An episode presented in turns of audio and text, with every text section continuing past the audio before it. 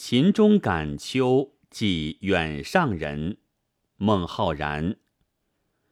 一秋常欲卧，三径苦无资。北土非吾愿，东林怀我师。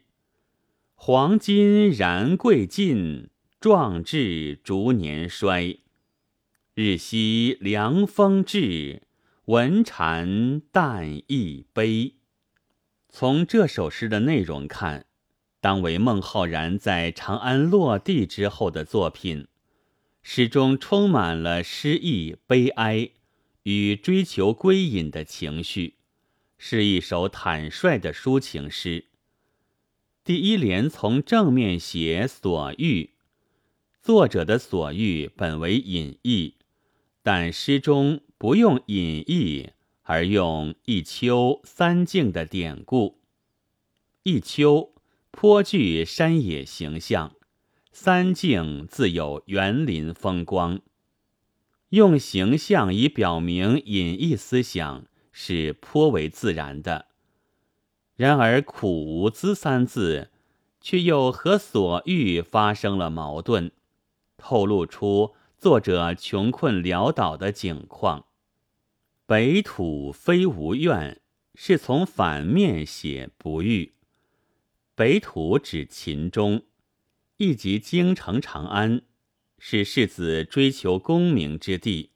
这里用以代替做官，此句表明了不愿做官的思想，因而诗人身在长安，不由怀念起庐山东林寺的高僧来了。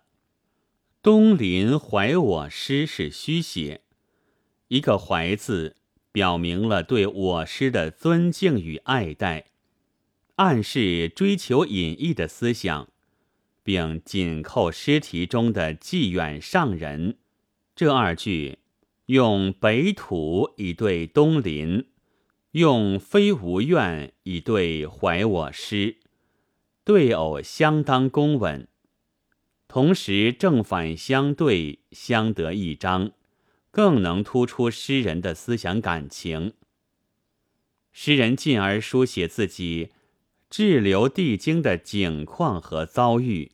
黄金燃贵尽，表现了铝矿的穷困；壮志逐年衰，表现了心意的灰懒。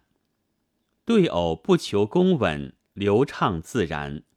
意思顺流而下，这正是所谓上下相虚，自然成对。七句写凉风，八句写蝉鸣，这些景物表现出秋天的景象，恰好扣住题目的感秋。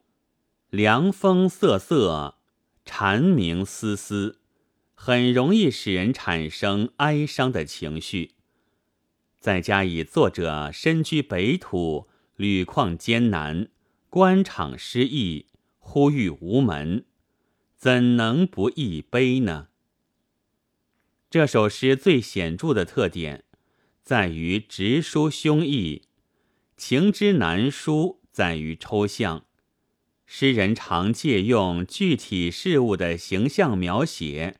以抒发感情、表达感情的词语，往往一字不用，而此诗却一反这种通常的写法，对一秋称郁，对无资称苦，对北土则表示非无怨，思东林自然怀我师，求事进而不能。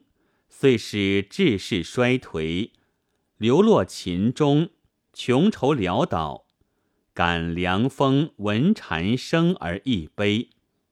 这种写法，有如画中白描，不加润色，只写心中的哀愁苦闷，而读来并不感到抽象，反而觉得诗人的率真，诗风的明朗。本文作者李景白，朗读：白云出岫。